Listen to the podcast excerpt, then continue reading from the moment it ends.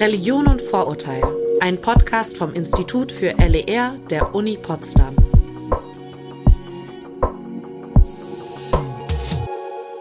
Hallo, hallo, wir sind zurück in Folge 9, das heißt immer noch mitten in den Studierendenprojekten. In den letzten beiden Folgen haben die Studierenden euch zu Antisemitismus im Battle Rap aufgeklärt und sind mit euch eingetaucht in Folge 8 zu Jewish Matchmaking und den Bildern von Heiratsvermittlung im und übers Judentum. Heute widmen wir uns einem ganz anderen Thema, nämlich Leitfäden. Die Gruppe um Sarah, Alicia, Katharina, Henrike und Jenna hat sich mit dem Thema Leitfäden befasst und der Auswahl religionskundlicher Unterrichtsmaterialien. Da das ein Riesenprojekt war, sind wir diese Folge etwas anders angegangen. Und zwar haben die fünf keinen eigenen Podcast produziert, sondern wurden von uns im Prozess begleitet. Ich habe mich dann immer wieder mit ihnen zusammengesetzt, um zu hören, wie der Stand der Dinge ist. Ich bin heute nicht allein im Studio. Bei mir ist Linda Merkel. Sie ist die Fachdidaktikerin in unserem Podcast und hat auch die Gruppe betreut. Schön, dass du da bist. Vielleicht starten wir schon mal gleich mit der offensichtlichsten Frage, nämlich was sind Leitfäden? Warum sind die wichtig? Ja, zuerst freue ich mich auch, wieder hier zu sein äh, und bedanke mich für die Einladung. Und ja, Leitfäden kennt, glaube ich, jede und jeder von unseren ZuhörerInnen. Es sind im Grunde kurze äh, Schriftstücke, die eine knappe und gut strukturierte Handlungsanweisung oder Handlungsempfehlung geben. Und das sind Schriftstücke, an denen man sich orientieren kann, wenn man vor einer bestimmten Situation oder Anforderung steht, von der man nicht genau weiß, wie man sie bewältigen soll. Und im Bildungs- und Unterrichtskontext sind Leitfäden eigentlich sehr üblich. Das heißt, das sind bestimmte Schriftstücke oder Handreichungen, die Lehrkräften dabei helfen können, eben besondere Anforderungen und Situationen im Schul-, Unterrichts- und Bildungskontext zu bewältigen. Beispielsweise gibt es Leitfäden für den Umgang mit Unterrichtsstörungen, das können sich vielleicht viele vorstellen, oder Leitfäden für den Umgang mit rassistischen und antisemitischen Vorfällen in der Schule, gerade auch passend zu unserem ähm, Podcast-Thema Religion und Vorurteil. Meistens handelt es sich hier um Situationen, in denen Lehrkräfte unsicher sind, wie zu handeln ist, in denen sie nicht genau wissen, was zu tun ist. Und das Wichtige an einem Leitfaden ist, dass der kein starres Konstrukt ist, kein festes Regelwerk, sondern vielmehr eine Richtschnur, die Ideen gibt, wie man sich gegebenenfalls orientieren könnte. Ich fand das Thema auch spannend, weil auf den ersten Blick klingt es ja erstmal ein bisschen trocken, weil dann denkt man sich so, okay, Leitfaden, warum? Ähm, aber man entwickelt doch auch Leitfäden für Unterricht generell als Lehrerin selber oder als Lehrkraft. Ah, jein. Man entwirft Unterrichtsplanungen, so nennen wir das. Äh, und das ist durchaus ein Unterschied. Also jede Lehrkraft, die noch in der Ausbildung steckt, äh, an der Universität und auch im Referendariat, also in der Ausbildung hin zur Lehrkraft, wird in die Lage versetzt, Unterrichtsplanungen zu entwickeln, also Ablaufpläne, in denen klar wird, was wird von den Schülerinnen und Schülern erwartet, welche Aufgaben werden ihnen gestellt und welche Handlungen plant die Lehrkraft zu tätigen, wie gestaltet sie den Unterricht. Und das sind insofern auch Leitfäden, als die Lehrkraft sich daran orientieren kann, wenn sie dann im Schweiße des Angesichts das erste Mal vor der Klasse steht und völlig vergessen hat, was eigentlich zu tun ist, äh, da Unterrichten so eine hochkomplexe Angelegenheit ist. Aber ein Leitfaden ist noch einmal etwas anderes, denn ein Leitfaden soll generelle Handlungsanweisungen geben, die auch auf unterschiedliche Situationen anwendbar sind. Eine Unterrichtsstunde ist ja meistens sehr spezifisch angepasst an die Lerngruppe, ans Unterrichtsthema. Thema, manchmal ans Wetter und sonst was für Bedingungen, die wir uns in der Schule vorstellen können.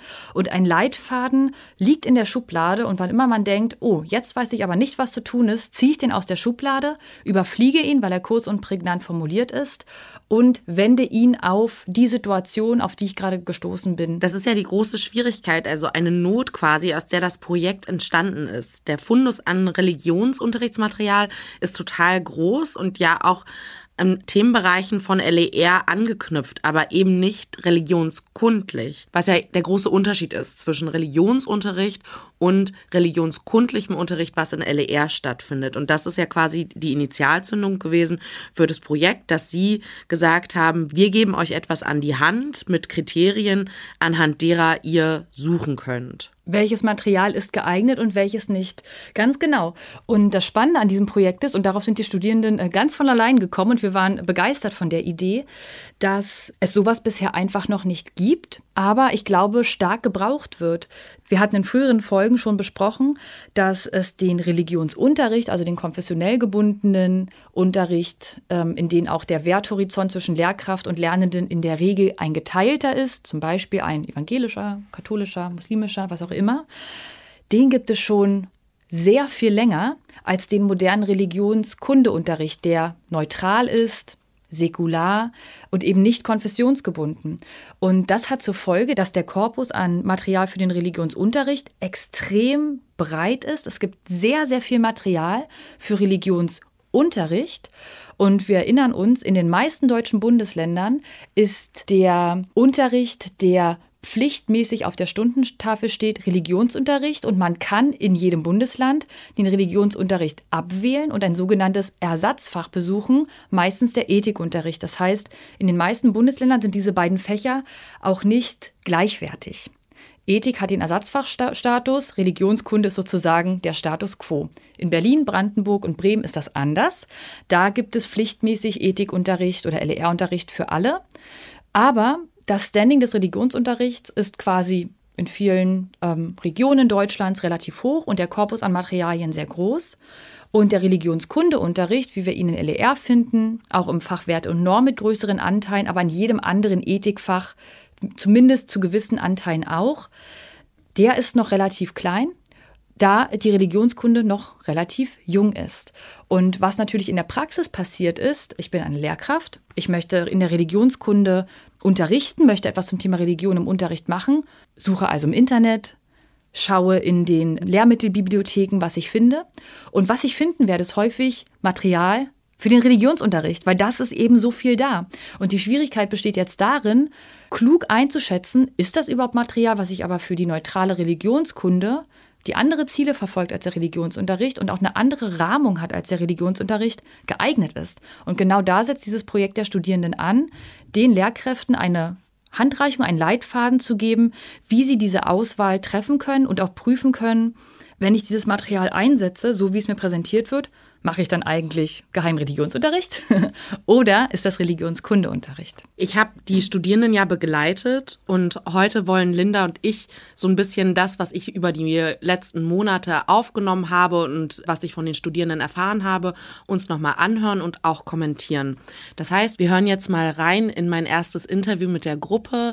Sarah von der Gruppe erzählt, wie sie darauf gekommen sind, den Leitfaden zu entwerfen dass ich jetzt gerade neu als Vertretungslehrkraft äh, für LER an einer Gesamtschule angefangen habe und musste ja jetzt praktisch Unterricht vorbereiten und habe da eben selber festgestellt, dass es mir manchmal schwer fällt, wirklich Unterrichtsmaterialien auszuwählen. Und daraus ist dann eben so ein bisschen die Idee entstanden, dass wir auch anderen LER-Studis oder auch LER-Lehrkräften so eine Hilfe an die Seite geben wollen. Große Aufgaben wieder, die haben sich selber vorgenommen, was ja eigentlich schon ein Riesenprojekt ist. Wir wollen anderen Studierenden, allen anderen Lehrenden auch eine Hilfe sein. Wie schätzt du das ein? Es ist ein ambitioniertes Projekt, gerade wenn man betrachtet, an welchem Punkt die Studierenden anfangen sich diese Fragen zu stellen und diesen Leitfaden zu erarbeiten.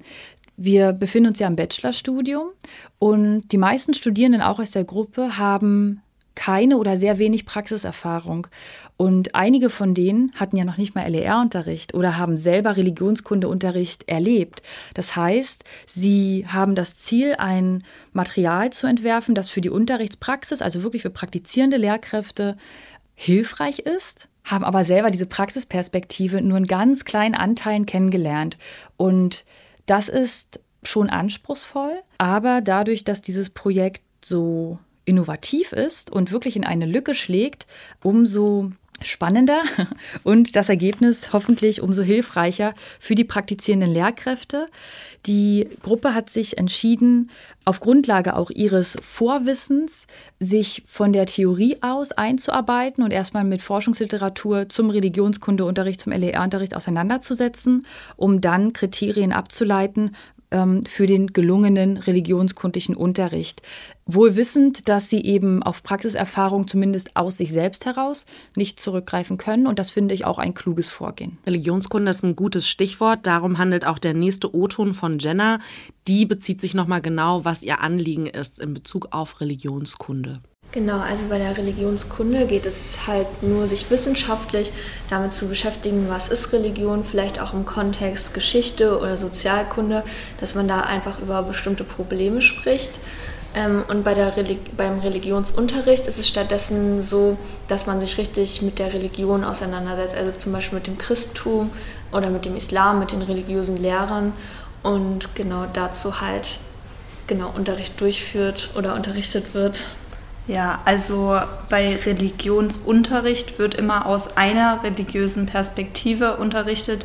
Also ich als Lehrperson glaube an die Religion, die ich unterrichte, dann in dem Fall. Und bei Religionskunde geht es eben um eine neutrale Betrachtung. Und Ziel des Ganzen ist, dass alle äh, Kinder in der Klasse eben einfach so eine Partizipationskompetenz erlangen um eben im gesellschaftlichen Diskurs sich über Religion austauschen zu können.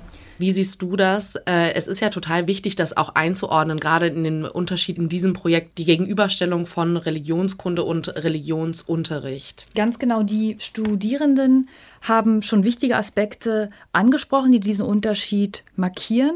Beispielsweise haben sie betont, dass die religionskundliche Perspektive eine wissenschaftliche Perspektive ist. Und das ist auch richtig, und vor allen Dingen eine religionswissenschaftliche Perspektive. Das bedeutet aber nicht, dass die Schülerinnen und Schüler im LER-Unterricht zu kleinen WissenschaftlerInnen ausgebildet werden sollen oder man akademische Forschung in die Schule trägt. Das ist nicht die Idee, sondern die Idee ist schon, und das wurde dann später im O-Ton auch deutlich, die Schülerinnen und Schüler handlungsfähig zu machen in der Welt und für die Welt, in der sie leben. Das bedeutet, wir möchten ihnen nicht nur religionskundliches Wissen, später wird das dann auch im Leitfaden religionskundliches Grundwissen genannt, an die Hand geben als Kanon von Informationen, den man auswendig lernt und dann nie wieder braucht, sondern ähm, die Idee ist, dass sich die Schülerinnen und Schüler ähm, intelligentes Wissen aneignen, also Wissen, dass sie benutzen können im Dialog mit Menschen unterschiedlichen kulturellen und religiösen Hintergrunds, um das wurde gerade gesagt, in den Diskurs zu gehen, auch über Religion mit unterschiedlichen Akteuren, äh, seien sie jetzt religiös oder nicht religiös. Und die wissenschaftliche Perspektive, die dahinter steht, ist eben die Religionswissenschaft, die also auch eine neutrale, säkulare Perspektive auf den Gegenstand Religion einnimmt.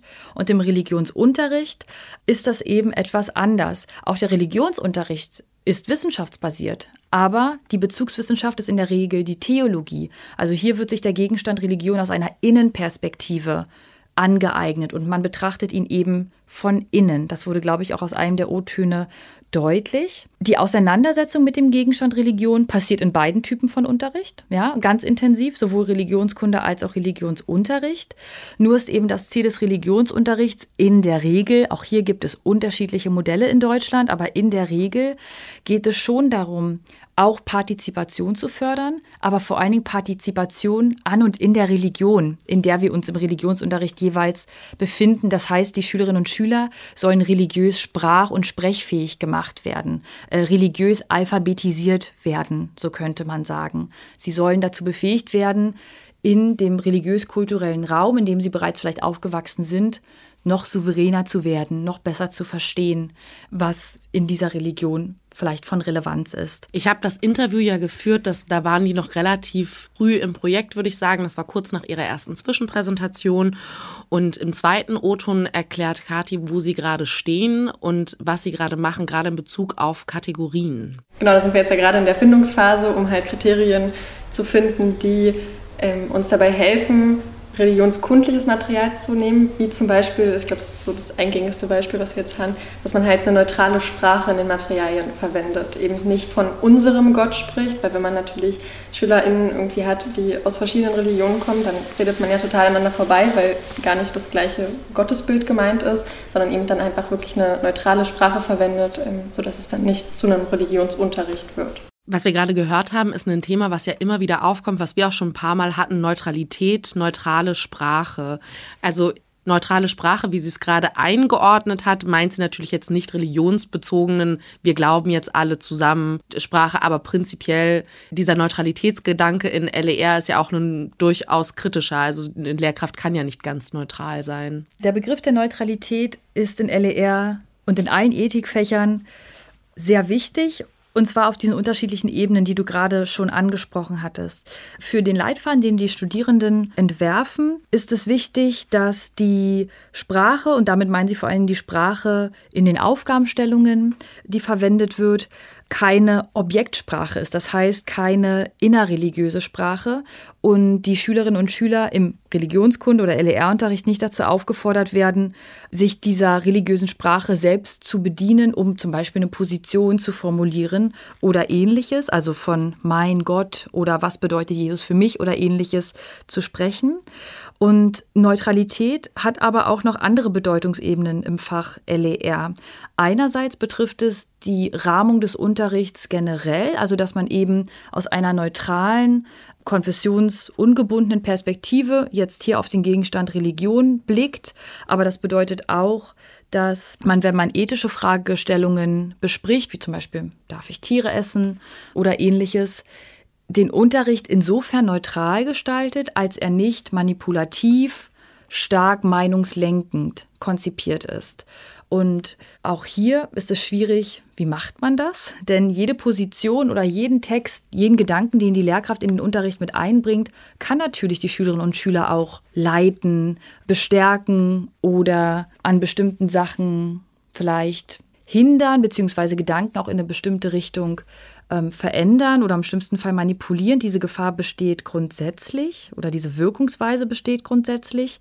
Aber es ist dann Pflicht und Aufgabe der LER-Lehrkraft, Neutralität durch Pluralität herzustellen. Also indem ich unterschiedliche Perspektiven in den LER-Unterricht einbringe, beispielsweise bei der Frage, darf ich Tiere essen, Pro- und Kontraposition einbringe, schaffe ich ein gewisses Gleichgewicht an Positionen und auf diese Art und Weise keine Neutralität mehr, aber man nähert sich einer gewissen Objektivität in ganz kleinen Schritten an. Und dann haben wir aber noch den Umstand, dass ja keine Maschinen unsere Kinder unterrichten, sondern Individuen und Menschen, die eigene Positionen, Wertvorstellungen, Kleidungsstile, Geschlechter und so weiter haben. Das alles kommuniziert ja in Teilen Werte die vertreten werden. Und eine Lehrkraft kann nicht vollends neutral sein. Sie kommuniziert durch ihr Verhalten, durch die Gestaltung des Unterrichts, teilweise durch ihr Aussehen ähm, und so weiter bestimmte Werte.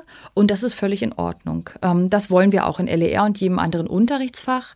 Wichtig ist nur, dass die Lehrkraft sich dessen bewusst ist und transparent macht, wann sie eigene Standpunkte in den Unterricht einbringt. Es ist im Grunde auch in Ordnung, wenn die Lehrkraft beispielsweise religionskritisch auftritt, beziehungsweise äh, an bestimmten Stellen des Unterrichts, wo es vielleicht relevant ist, eine eigene Position einbringt, muss aber markieren, dass diese Position genau wie alle anderen zur Diskussion steht und selbst auch kritikwürdig ist und sie muss sich dann auch kritisieren lassen.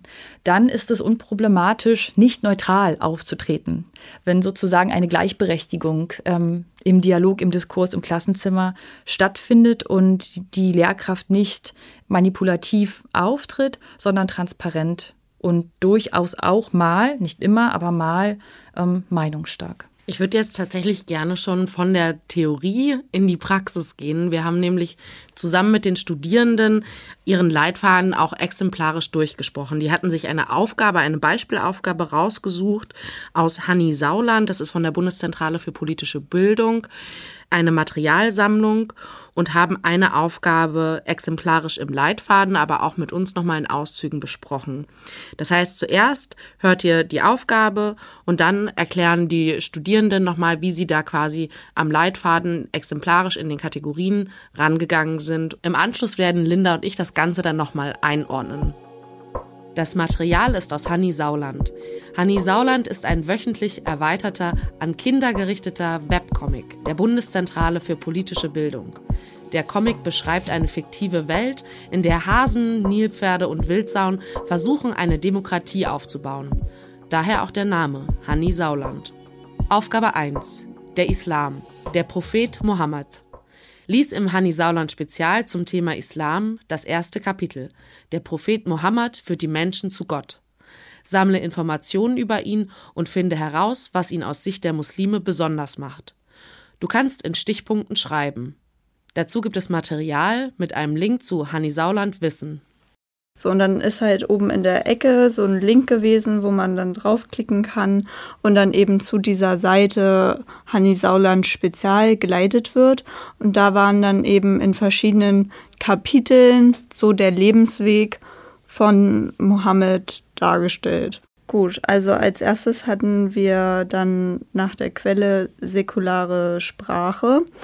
Und das Kriterium, da geht es eigentlich darum, dass es so Welt inhaltlich neutrale Sprache ist und nicht aus einer religiösen Perspektive heraus geschrieben wurde. Bei der Aufgabe war es eigentlich säkular formuliert. Also so, dass jedes Kind auch unabhängig von seinem religiösen Hintergrund dem Material folgen konnte und verstanden hat, was damit jetzt ausgesagt wird. Was ja auch ein großer Punkt ist, der dann auch später im Leitfaden nochmal kommt, der aber eben schon mit der Sprache anfängt, dass dann zum Beispiel ähm, immer von den Muslimen geredet wird oder den Christen in den Materialtexten, ähm, wo man dann eben später darauf achten muss, dass man im Unterricht das nochmal ähm, irgendwie mit den Schülerinnen und Schülern ja, durchgeht, kommuniziert, dass nicht jeder Mensch einer Religion, ja, dass nicht alle gleich sind oder so. Also dass halt einfach die Pluralität von Religionen dargestellt wird, was dann eben mit der Sprache schon ähm, ja in dem Material jetzt nicht ausgedrückt wurde, was man dann aber gut im Unterricht aufgreifen kann. Der zweite Punkt in unserem Material oder in unserem Leitfaden ist dann das religionskundliche Grundwissen, wo hierbei halt darauf zu achten ist, dass das Material vor allem logisch und auch wieder neutralsprachlich ähm, Wissen vermittelt, mit dem jeder etwas anfangen kann, was jeder versteht, was so geschrieben ist, dass sich auch jeder wieder angesprochen fühlt und am Ende ein Wissen hat, mit dem er auch in eine Diskussion zum Beispiel gehen kann und durch den Text ähm, auch so das Wissen verlangt, dass man es auch selber ähm, wiedergeben kann. Also unser nächstes Kriterium ist dann die Bekenntnisfreiheit bzw. Neutralität, dass die im Unterricht gewährleistet wird ähm, und auch im Material dann natürlich. Und da war jetzt auch bei der Aufgabe und auch bei den Texten, die dazu angeboten wurden, war jetzt keine Wertung oder kein Bekenntnis an sich mit drin. Es wurde dargestellt, dass der Glaube der Muslime besagt das und das, wo natürlich wieder die Pluralität so ein bisschen untergraben ist, aber ähm, keine, also kein Bekenntnis vorgenommen wird oder so. Genau. Der nächste Punkt war dann Kontextualisierung und da muss man nochmal auf Katharina Frank zu sprechen kommen. Und zwar hatte sie nämlich so herausgestellt, dass Religionskunde am besten aus einem kulturkundlichen Typus heraus kontextualisiert werden soll. Das heißt, eben entweder in gesellschaftlicher Weise, dass man es in die Gesellschaft einordnet, das Material, oder eben geschichtlich oder sozialkundlich. Und in dem Fall von der Aufgabe beziehungsweise von den Texten, die zu der Aufgabe gehören, da wurde ja der Lebensweg von Mohammed dargestellt. Das heißt, es wurde halt auf so eine geschichtliche Ebene kontextualisiert, weil es eben ja auch so neutral dargestellt war, so wirklich quasi Faktenwissen, sofern man davon sprechen kann, wo er gelebt hat, was er gemacht hat, warum man ihm gefolgt ist, so die Taten, die da eben passiert sind. Ja, als nächstes ist dann unser Punkt ähm, der Kontroversität im Leitfaden, wo halt darauf zu achten ist, dass es immer, naja, aus verschiedenen Perspektiven, was wir schon meinten, dass ähm, es nicht nur die Muslime, sondern vielleicht auch mal aus einer anderen Perspektive geschrieben wird und dass es sozusagen weltanschaulich gemacht wird. Und da hat das Material zum Beispiel sehr wenig ähm, Raum für so etwas geboten, da es halt nur aus dieser einen Perspektive geschrieben wurde. Genau, und das hängt dann auch irgendwie ähm, dort zusammen mit den Kompetenzen, die wir jetzt auch im Leitfaden mit aufgenommen haben, die jetzt eher nicht so religionskundlich spezifisch sind, weil die ja in jedem Unterricht irgendwie bedient werden müssen. Aber da gibt es halt die vier Kompetenzen, die im Rahmenlehrplan stehen, nämlich einmal Urteilskompetenz, Kommunikationskompetenz, Deutungskompetenz und eben ähm, Wahrnehmen und Beschreiben als Kompetenz. Warum ist das ein Kriterium, das ihr aufgenommen habt? Naja, weil es im Unterricht quasi immer um Kompetenzerwerb geht. Also das ist die Grundlage. Man will ja die Kinder dazu befähigen, an der Gesellschaft partizipieren zu können. Und in LER ist es oder bei Religionskunde spezifisch geht es ja eben um diesen interkulturellen Austausch, ja, dass du Verständnis für andere Menschen mit einer anderen Religion hast, wodurch ja eben dann auch Vorurteile abgebaut werden, wenn du eben verstehst, okay, warum glaubt er jetzt an das, woran er glaubt, aber zugleich du auch weißt, okay, ich muss nicht dran glauben, nur weil er dran glaubt.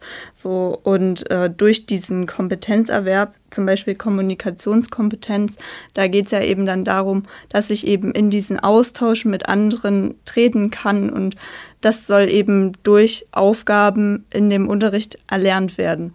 Wenn man eine Stunde plant, ist halt immer ganz wichtig, dass man auch darstellt, okay, welche Kompetenz soll jetzt in der Stunde gefördert werden. So, man kann nicht alle Kompetenzen gleichzeitig fördern, weil das springt den Rahmen einer Stunde. Genau, und wir haben halt gemerkt, also bei der Aufgabe, die wir jetzt vorgestellt hatten, da geht es zum Beispiel mehr um Wahrnehmen und Beschreiben. Also einfach, ja, okay, wie wird äh, Mohammed dargestellt in dem Material, beziehungsweise wie war sein Leben, was jetzt ja auch eine Kompetenz bedeutet, aber darüber muss dann eben äh, kommuniziert werden. Wie kommuniziert man darüber ähm, mit äh, Anhängern der Religion oder eben auch mit Außenstehenden?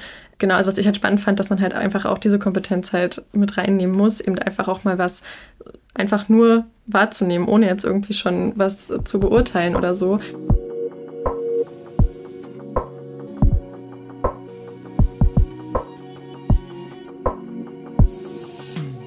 In dem O-Ton haben wir gehört, dass sich die Studierenden mit vielfältigen und auch sehr relevanten Kriterien gelungenen religionskundlichen Unterrichts auseinandergesetzt haben.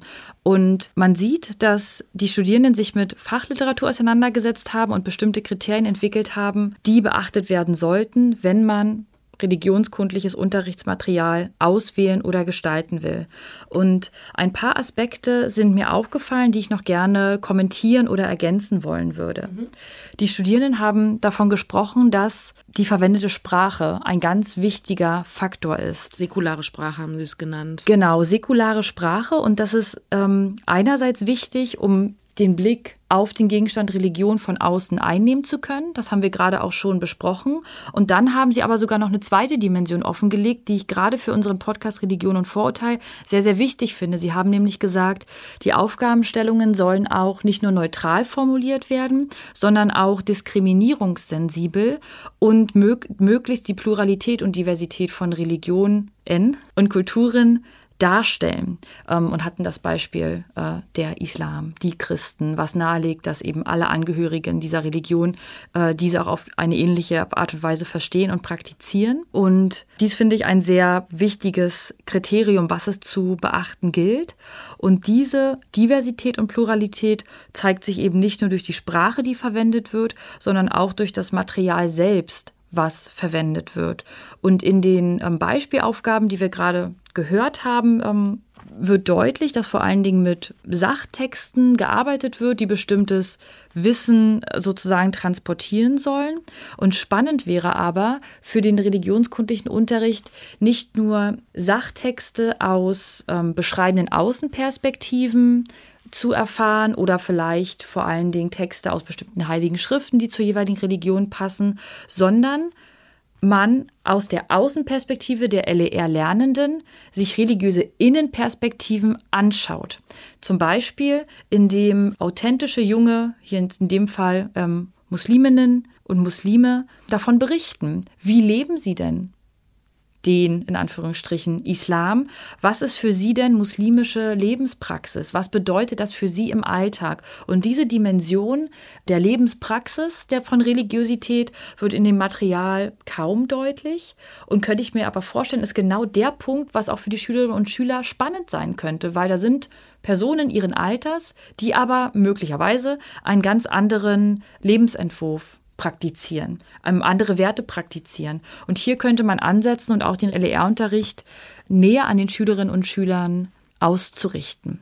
Ja, der nächste Punkt war ja bei Ihnen religionskundliches Grundwissen. Was ja. ist damit denn gemeint? Ja, das habe ich mich auch gefragt. Und das haben wir uns aber auch gemeinsam gefragt, also mit den Studierenden, als sie uns den Leitfaden präsentiert haben. Und einerseits scheint es ja intuitiv sehr nachvollziehbar. Naja, natürlich ähm, sollen die Schülerinnen und Schüler im Unterricht etwas lernen. Irgendwelche Inhalte ähm, sollen sie sich aneignen. Und was aber dieser, diese Begrifflichkeit religiöses Grundwissen, und es wurde auch von Wissen vermitteln gesprochen, nahelegt, ist eher ein, würde ich sagen, überholter Begriff des Lernens, der darin besteht, Informationen in die Köpfe der Schülerinnen und Schüler zu bekommen, sodass sie dann äh, punktgenau reproduziert werden können, wenn man nämlich in einer Klassenarbeit danach fragt. Und wir wollen im LER-Unterricht und auch im modernen Unterricht generell von dieser Art, ich sage jetzt mal klassischen Wissensvermittlung weg. Und da kommen eben Fähigkeiten und Kompetenzen ins Spiel, die auch zum Ende des O-Tons noch einmal aufgegriffen wurden von den Studierenden. Und eigentlich geht beides nur zusammen, Wissen und Fähigkeit. Denn die Idee ist, das Wissen, was man sich beispielsweise über eine Religion, möglicherweise über ähm, gelebte religiöse Praxis angeeignet hat, anzuwenden und brauchbar zu machen. Und ähm, die Schülerinnen und Schüler dazu zu befähigen, in den Dialog zu gehen mit Angehörigen unterschiedlicher religiöser und kultureller Hintergründe und eben nicht Informationen als Selbstzweck anzueignen. Und so ein wenig legt die Aufgabenstellung, die wir jetzt gehört haben, doch dieses etwas ältere Verständnis nahe, denn wir sehen überhaupt keine Fragestellung oder kein Problem, was sich für die Lernenden stellt. Es bleibt eigentlich offen und unklar, ja, warum soll ich mich denn jetzt mit der historischen Figur Mohammed oder bestimmten Merkmalen des Islam auseinandersetzen? Das erschließt sich ja einfach nicht so wirklich. Idealerweise schafft der Unterricht einen Rahmen, eine Fragestellung, eine Neugier, ein Rätsel, das die Schülerinnen und Schüler motiviert, sich mit diesen Materialien auseinanderzusetzen. Den nächsten Punkt, den Sie auch genannt haben, war Kontroversität. Das hatten wir ja schon mehrfach. Du hattest auch mal in deiner Folge gesagt, das ist immer, ich sag mal, was ganz Beliebtes unter LER-Lehrenden, was ganz Kontroverses mal mitzubringen in den Unterricht. Also so ein sehr relevantes Kriterium. Ich hatte den Eindruck, dass was mit Kontroversität hier bezeichnet wurde, eigentlich Pluralität oder Multiperspektivität meint. Denn Kontrovers sind ja Themen oder Fragestellungen, an denen sich die Gesellschaft oder Individuen aufreiben, die möglicherweise auch ein Urteil verlangen, wie positioniere ich mich zu der oder der kontroversen Frage. Und das fand ich hier bei dem Beispiel eigentlich nicht ganz passend. Hier, wenn es darum geht, eine bestimmte Religion oder Konfession oder Strömung besser zu verstehen, geht es ja vielmehr darum zu schauen, auf welche unterschiedlichen Arten und Weisen wird der Islam beispielsweise gelebt und welche vielen Perspektiven kann ich den Schülerinnen und Schülern im Unterricht nahebringen. Das ist aber nicht Kontroversität. Kontroversität kommt meiner Ansicht nach vor allen Dingen dann ins Spiel, wenn sich religionsbezogene mit ethischen und politischen Fragen vermischen. Das heißt, die Schülerinnen und Schüler sollen sich nicht dazu kontrovers positionieren, wie sie denn den Islam finden oder wie sie das Christentum finden. Das ist nicht die Idee von LER-Unterricht. Aber wenn wir religionsbezogene Streitfragen haben, wie beispielsweise dürfen Lehrkräfte in staatlichen Institutionen religiöse Symbole tragen, egal ob sie sie selbst am Körper tragen oder ob die religiösen Symbole im Klassenraum, im Schulgebäude angebracht sind, dann ist der Punkt der Kontroversität interessant, denn hier haben wir unterschiedliche Standpunkte, die auch sehr stark in unserer Gesellschaft vertreten werden. Und diese Fragestellung erfordert ein Urteil oder zumindest ruft es zur Urteilsbildung auf. Gleichzeitig benötigt man fundiertes religionskundliches Wissen, wenn man sich ein Urteil über diese Frage überhaupt erlauben will oder beginnt, sich eine Meinung darüber zu bilden. Es ist eben wichtig zu wissen, was bedeutet denn das Kopftuch für die Muslime? Welche Verknüpfung empfindet die zwischen ihrer eigenen Identität und diesem religiösen Symbol und so weiter und so fort? Das sind dann Fragen, in denen Ethik, Politik und ja, Religionskunde, würde ich sagen, ineinandergreifen und wo dann auch das Kriterium der Kontroversität. Das heißt, du würdest aber auch generell, wenn wir jetzt den Punkt Kontroversität als eine Kategorie trotzdem nehmen, wäre der ja aber auch nicht erfüllt. Also die Aufgabe an und für sich war ja jetzt auch nicht, ja. nicht besonders kontrovers, wenn ich das vergleiche ja. mit den Aufgabenstellungen, die du mir gerade genannt hast. Und muss sie auch nicht. Und da sind wir auch wieder so schön die Flexibilität eines Leitfadens. Es ist gut, dieses Kriterium der Kontroversität auf dem Schirm zu haben und zu wissen, wenn es passend ist, wenn ich beispielsweise ethisch-politische Fragen diskutiere, sollten sie so gewählt und formuliert sein, dass sie kontrovers sind oder dann ist vielleicht der Unterricht besonders spannend, wenn sie kontrovers sind und uneindeutig zu beantworten, streitbar. Aber nicht jedes Kriterium kann auf jegliches Unterrichtsmaterial angewandt werden. Einfach weil Unterrichtsmaterial wie Unterricht selbst unterschiedliche Zielstellungen verfolgt und in einer einzelnen Unterrichtsstunde oder durch ein einzelnes Unterrichtsmaterial nicht alle Facetten und Ziele von LER verfolgt werden können. Wir hören mal in den zweiten Teil der Aufgabe rein, Aufgabe 3. Den haben wir auch mit den Studierenden besprochen und im Anschluss werde ich das mit Linda hier nochmal einordnen. Aufgabe 3. Mohammed und Jesus. Lies in den Hanni Sauland Spezials zum Thema Islam und Christentum jeweils die beiden ersten Kapitel. Betrachte die Personen Mohammed und Jesus und stelle sie gegenüber Finde Gemeinsamkeiten und Unterschiede. Fülle dazu die Tabelle aus. Dazu die Fragen zu Mohammed und Jesus. Was geschah seiner Mutter vor der Geburt? Wann hat er gelebt? Was hat er während seines Lebens gemacht? Was machten die Menschen, die ihm nicht glaubten? Was passierte nach seinem Tod?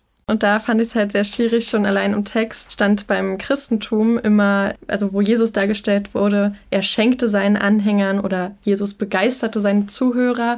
Ähm, und in dem Text von den, vom Islam habe ich sowas halt eben nicht gefunden. Deswegen könnte man da jetzt eben äh, drüber reden, ob das jetzt schon so positiv konnotierte Adjektive sind, die man ja auch hätte gut ersetzen können, dass eben in einem christlich geprägten Land und jetzt halt auch vom Staat das Material bereitgestellt wurde, was dann eventuell halt schon ja, diesen Einfluss ins Christentum eben zeigt und nicht mehr in den Islam. Das ist bei der Sprache eben dann an dem Material gut aufgefallen. Und ja, auch der Vergleich zwischen Mohammed und Jesus, also worauf läuft es dann hinaus? Also was möchte man damit jetzt erreichen? Welche Kompetenzen spricht es an? Das war da einfach ein bisschen schwierig bei der Aufgabe dann, ja. Generell muss ich sagen, dass ich das Material trotzdem nicht als so geeignet wahrgenommen habe, weil man sich manchmal eben so ein bisschen gefragt hat, okay, worauf zielt es denn jetzt hier ab? Also was ist jetzt wirklich das, was ich davon lernen soll? Also was bringt es den Schülern, dass sie jetzt den Lebensweg von Mohammed kennen? Also welchen tieferen Sinn verfolgt man jetzt mit den Aufgaben? Konnten sie das Wissen, was sie in Aufgabe 1 sich über Mohammeds Lebensweg da angeeignet haben, in dieser Diskussion irgendwie mit einbringen oder war Aufgabe 1 jetzt nicht so sinnführend für die Unterrichtseinheit, weil man spricht im Lehramt auch von so einer didaktischen Progression.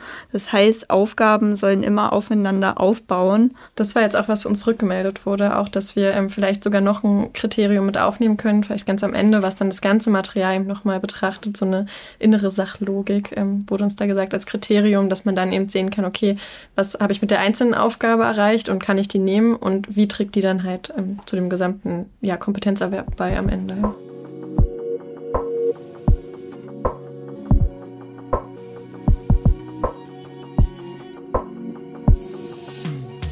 Das Material, was die Studierenden hier besprochen haben, war ja ein zusammenhängendes Material beziehungsweise eine zusammenhängende Aufgabe, die aufeinander aufgebaut haben und sich, ich denke mal, ein bisschen steigern sollte in, in der Intensität oder in der Schwierigkeit auch. Sie haben jetzt wieder ein paar Punkte angesprochen.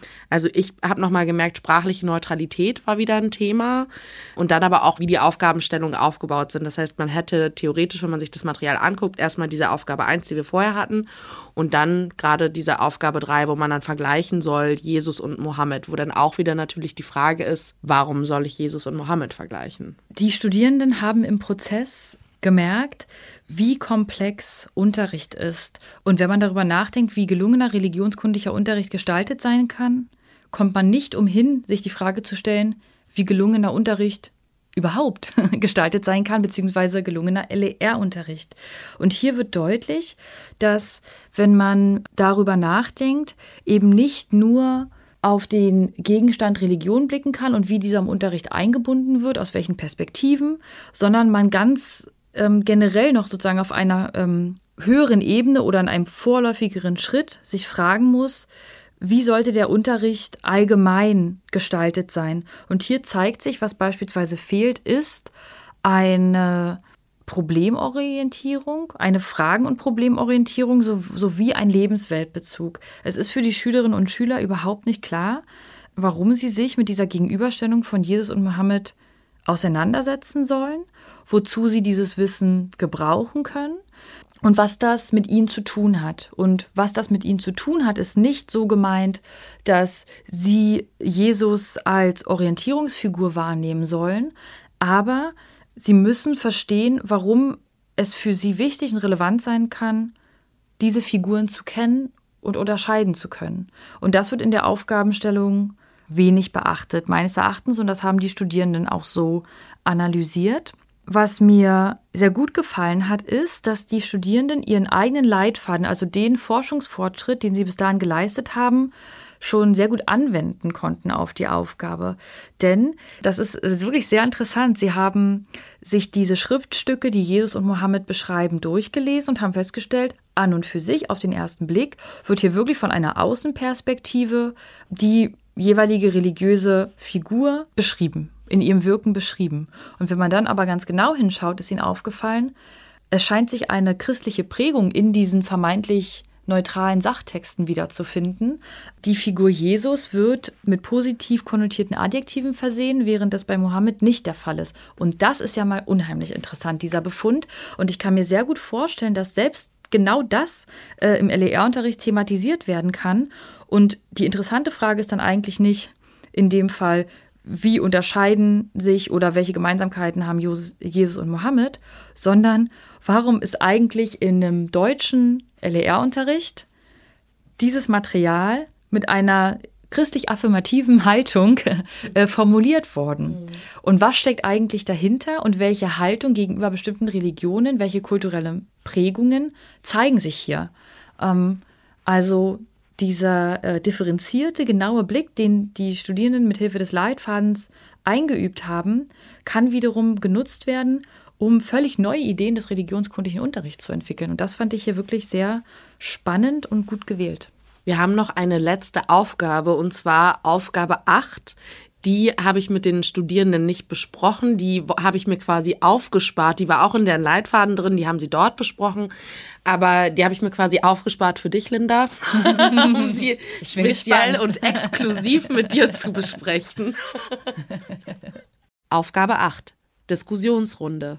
Diskutiert in der Klasse, welche Folgen es haben kann, wenn Staat und Religion nicht getrennt sind. Das ist eine spannende Anschlussfrage und auch da ploppen bei mir viele Punkte auf. Kontroversität, neutrale Sprache. Die große Frage, die im Hintergrund steht, ist, was hat denn das mit all dem anderen, was wir gerade besprochen haben, zu tun? Was hat das mit einer Gegenüberstellung von Jesus und Mohammed zu tun? Ich meine, was du gerade angesprochen hast, finde ich spannend, gerade in Bezug darauf, weil das ja für mich fast den Grundtenor des Autors spiegelt. Wie hat der gesehen, wie hat der denn das Material gesehen und ist dann am Ende darauf gekommen, okay, die Frage Staat und Religion, sollte das getrennt sein? Springt da auch wieder eine bestimmte Haltung mit? Ich fand diese Frage auch sehr interessant und ich bin mir gar nicht sicher, ob die, diese Fragestellung, äh, die dann auch die Schülerinnen und Schüler ähm, diskutieren sollen, wirklich neutral formuliert ist. Es scheint sich darin eine leichte suggestive Tendenz zu finden, meines Erachtens. Denn die Aufgabe ist ja diskutiert, welche Probleme oder negativen Konsequenzen folgen, wenn Staat und Kirche nicht getrennt sind. Das heißt, in der Frage ist eigentlich die Position schon klar vorgegeben. Es ist problematisch, wenn Staat und Kirche nicht getrennt sind. Und nun soll eigentlich in der Diskussion vertieft werden, warum. Also es handelt sich hier im Grunde nicht um eine ergebnisoffene, neutral formulierte Frage, in denen für deren Beantwortung jetzt erstmal in der Theorie es legitim ist, ja und Nein zu sagen, sondern sie ist ein wenig suggestiv formuliert, wenn man ganz, ganz genau hinschaut. Und jetzt ähm, vor dem Hintergrund der Aufgabenstellung, die wir bereits besprochen haben, ist es tatsächlich etwas fragwürdig, warum diese Frage folgt. Ich glaube auch, dass die vorher bearbeiteten Inhalte die SchülerInnen wenig befähigen, diese Frage zu diskutieren. Und gleichzeitig würde ich aber sagen, vielleicht ist diese Frage ähm, für den religionskundlichen Unterricht aber dennoch geeignet, würde aber anders herangehen.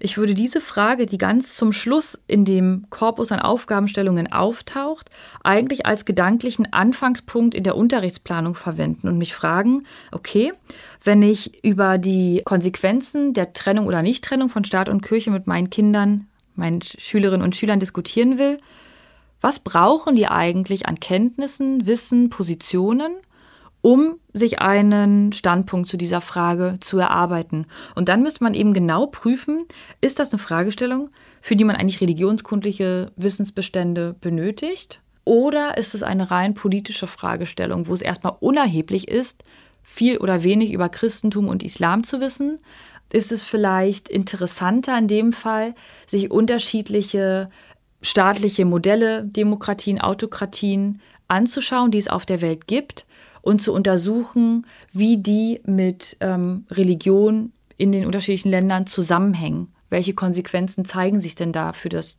Leben der Bürgerinnen und Bürger? Sodass die Frage an sich sehr interessant ist nur die Vorarbeit, die im Unterricht geleistet wurde, nicht ganz passend. Was mir gerade nochmal aufgeploppt ist, ist, dass das ganze Jahr unter dem Titel der Islam steht. Und das finde ich die Frage fast noch irritierender. Es mhm. ist eingeordnet in dem Kontext der Islam. Also es wirkt auf mich schon fast wieder, was, was du vorhin angesprochen hattest, dass man eigentlich so wie eine, eine Positionierung der SchülerInnen erwartet dann dazu. So, und, und zwar eine ganz bestimmte. Und eine ganz bestimmte, ganz genau. Genau. Und es ist vor dem Hintergrund interessant, dass die Trennung zwischen Staat und Kirche in Deutschland natürlich auf dem Papier besteht. Mhm. Aber wir ganz viele Beispiele haben, wo sich Problemräume aufmachen, weil die Trennung nicht ganz klar vollzogen wird. Beispielsweise hat die Kirche ihre eigenen Gesetze in Hinsicht auf Arbeitsrecht. Das Steuern. ist beim Thema Sexualität, äh, Homosexualität ein ähm, Problem, würde ich jetzt sagen. Steuern. Viele der staatlichen Feiertage sind kirchliche Feiertage. Wir haben in unterschiedlichen Bundesländern, die unterschiedlich stark christlich geprägt sind, sehr viele christliche Feiertage im Vergleich zu anderen Bundesländern.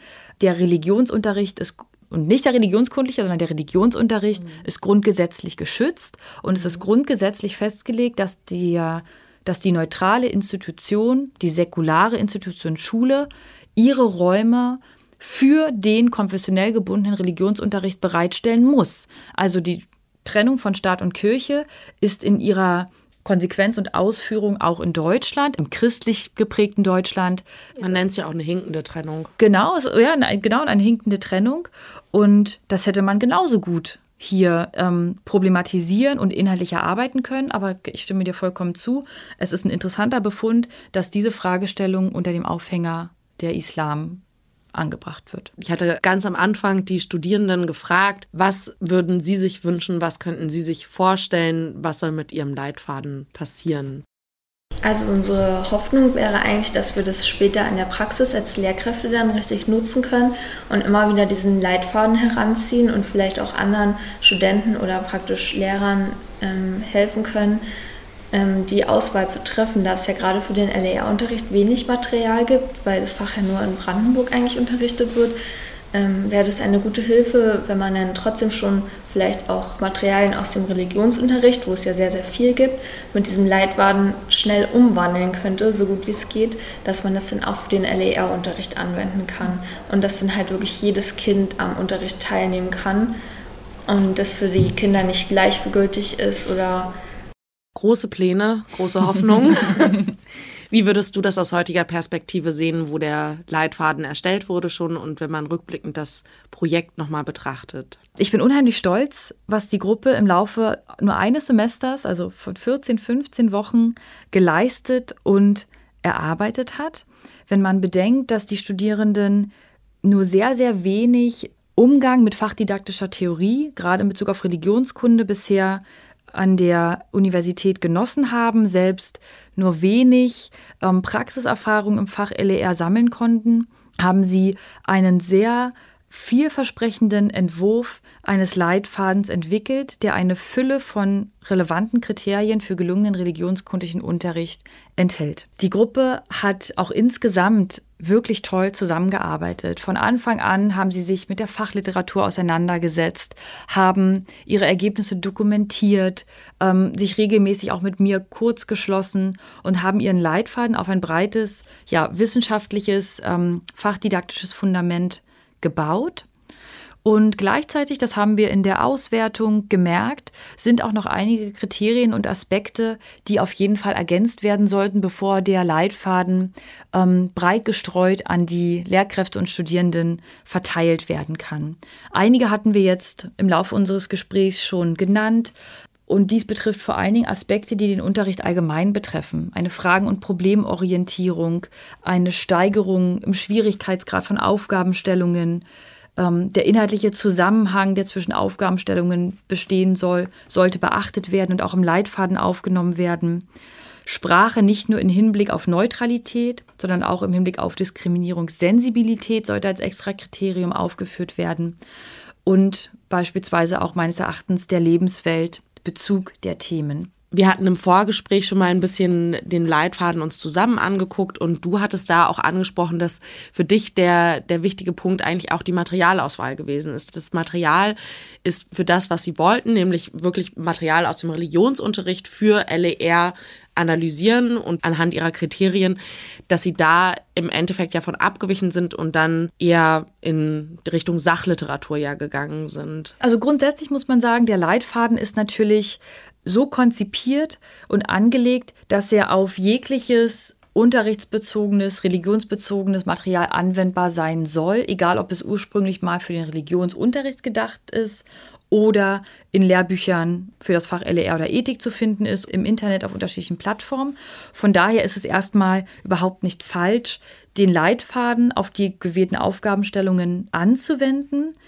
Dennoch ist aufgefallen, dass genau die Kriterien, die den Religionskundeunterricht vom Religionsunterricht unterscheiden, in der gewählten Aufgabenstellung gar nicht so stark zum Tragen kamen und es, glaube ich, Aufgabenstellungen gibt, an denen noch deutlicher geworden wäre, welche Relevanz die unterschiedlichen Kriterien des Leitfadens haben. In den Beispielaufgaben, die wir diskutiert haben und die die Gruppe gewählt haben, wurde vor allen Dingen ein Punkt deutlich. Dieses Material ist in keinen lebenswertig und problemorientierten Kontext eingeordnet. Es bleibt die Frage offen, warum sich diese Wissensbestände aneignen, zu welchem Zweck.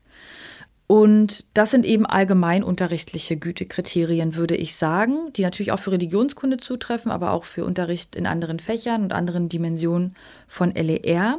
Und was wir auch gesehen haben, ist, dass die gewählten Sachtexte dieser Aufgabenstellungen teilweise noch zu wenig kontextualisiert worden sind, die Vielfalt gelebter religiöser Praxis zu kurz kam.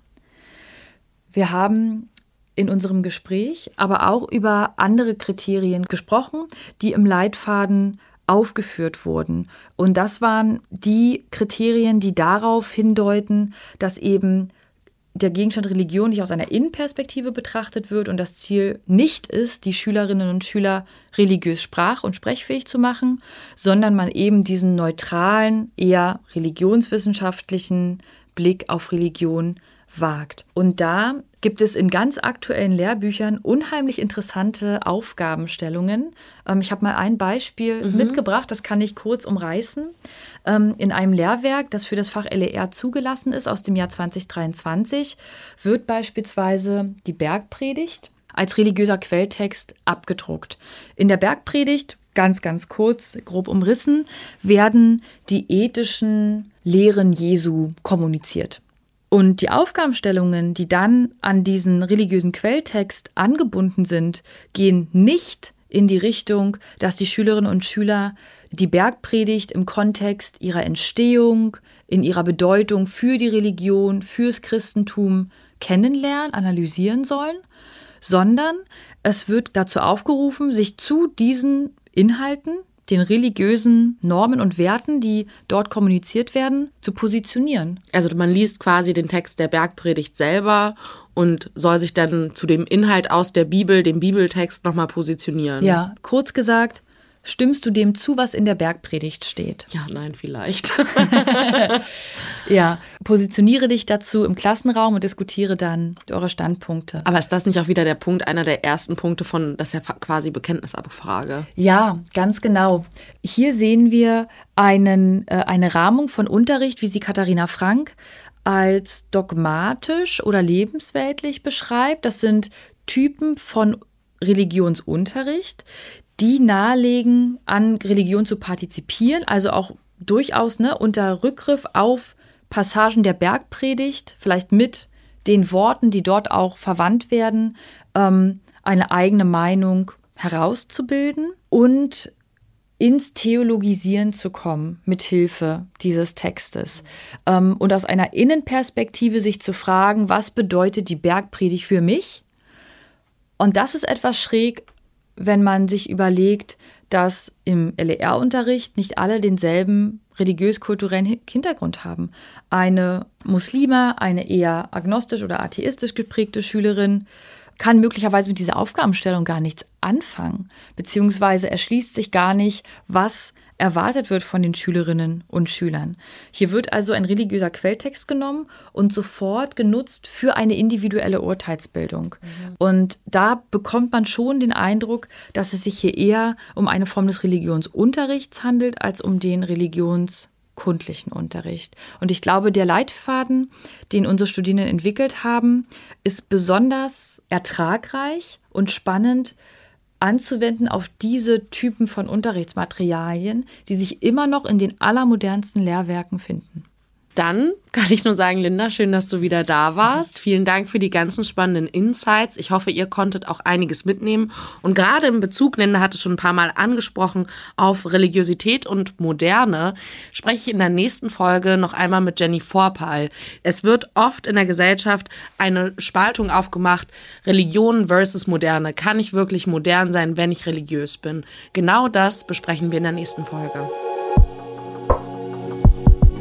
Religion und Vorurteil wird produziert vom Evangelischen Rundfunkdienst Berlin.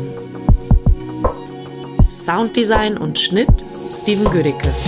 Redaktion und Moderation Viktoria Hellwig.